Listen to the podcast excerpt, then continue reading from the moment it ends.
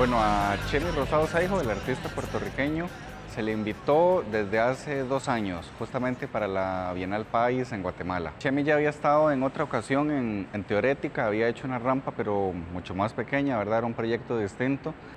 Y cuando, cuando hablamos con Chemi, lo que decidimos fue hacer una escultura monumental, entonces que por, que por dentro funcionara como rampa de patineta y también como, como sitio para transitarse, sentarse, acostarse, etcétera.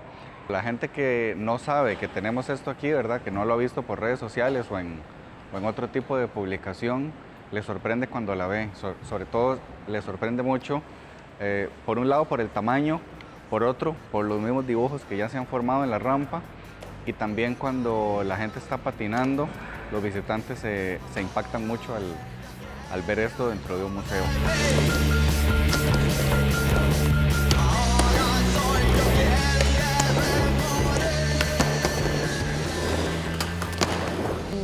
y es muy rico ver cómo se enfrentan a esta rampa, pero que no es solo una rampa, que es una escultura.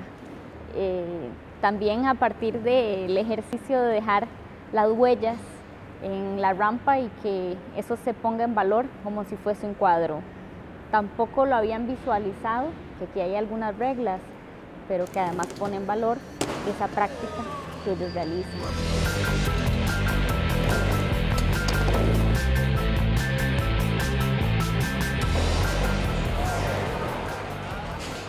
Sí, la patineta tiene un poder sorprendente. Aparte de ser de un ejercicio, movimiento, también te genera di, creatividad. Eh, lo puedes relacionar con infinidad de cosas, con la música, con el teatro, con el baile, que aún son muchas áreas que no se exploran. Yo pienso que es una puerta súper poderosa por buscar de qué manera pueden sacarle el jugo al skate, pero de una forma profesional ya sea por medio del arte, por medio del deporte, por medio de la educación. Hay bastantes áreas donde trabajar.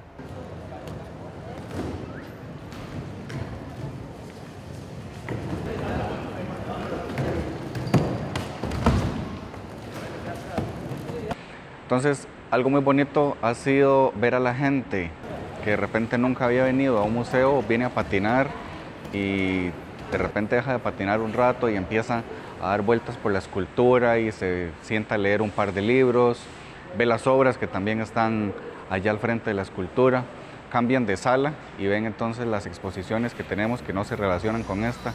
También ha sido un proceso de, de educación constante a lo largo de la exposición.